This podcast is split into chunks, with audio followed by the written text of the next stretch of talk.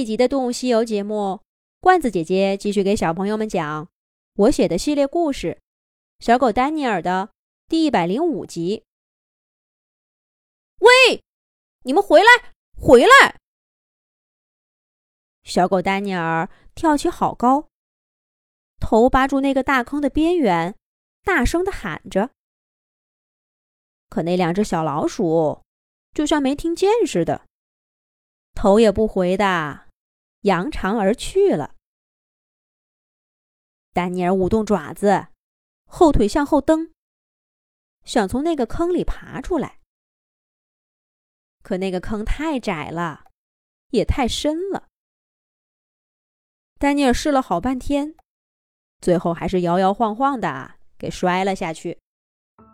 不用问，又是满身满脸的血。这两个小老鼠，神神秘秘的，一会儿很傲慢，一会儿又似乎很热情。丹尼尔完全搞不懂他们，可事到如今，也只好在这儿等等看了。但愿他们说话算数，会回来的。小狗丹尼尔侧卧在雪坑里，呆呆的往天上看。茫茫雪原，如今在他眼里，只剩下这个洞口大小的天空。浅灰色的天幕上，挂着几朵惨白的云。这是北方冬天最常见的天色。是啊，冬天到了。啊啊！一只乌鸦叫着飞过丹尼尔头顶。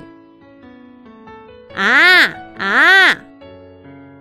另一只紧紧跟上，两只乌鸦很快就并肩消失不见了。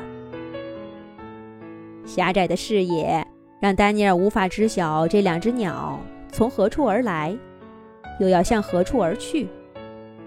就如同他生命中出现的许多动物一样，都是过客。只不过这两个过客。离开的太快了些，丹尼尔现在只能指望那两只小老鼠不会像这两只乌鸦一样。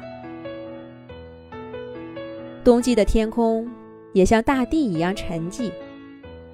两只乌鸦走了以后，很久都没有来新的动物。天上的云成了丹尼尔眼前唯一的风景。可就连那些云，都变化得格外缓慢。丹尼尔很快就厌倦了。幸好，除了眼睛，他还有灵敏的耳朵和鼻子。你听，这个大坑附近的一棵树上，两只松鼠正在打架呢。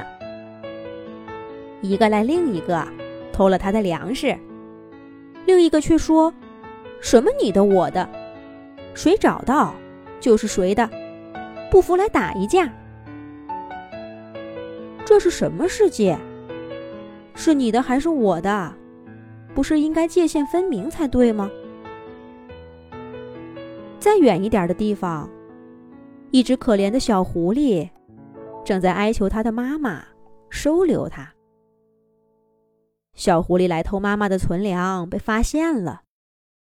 妈妈说：“你都快两岁了，不能老是赖在我的身边。”这是最后一次，我让你吃我的东西了。这又是什么世界？做妈妈的怎么能这么狠心，把自己的孩子丢在冰冷的雪地中呢？这个世界，丹尼尔越发不懂了。他也不想懂。他不属于这里，他早晚要离开。哎呀，那两只小老鼠怎么还不回来？丹尼尔听了一会儿周围动物的谈话，猛然发现头顶铅灰色的天空变得更加暗沉了。那个惨白的太阳往下一滑，就不见了踪影。哎呀，太阳在的时候不觉得什么，可没了它。丹尼尔猛然觉得身上一冷，他忍不住站起身，抖抖毛发，让空气充盈其中，形成一个保暖层。这里的天黑的可真快。丹尼尔不安起来。这么久啦，一定被老鼠给骗了，他们根本就没打算回来。这么说，要在这个深坑里过夜了。那岂不是要给冻死？不行，得想办法出去。丹尼尔再次向上一跃，试图从洞口跳出去。可白天没做到的事儿，怎么可能在夜色下就成功呢？丹尼尔只好转而打坑里的主意。要是能把这个坑挖得大一点儿，稍稍助跑一下。丹尼尔有信心从里面跳出去。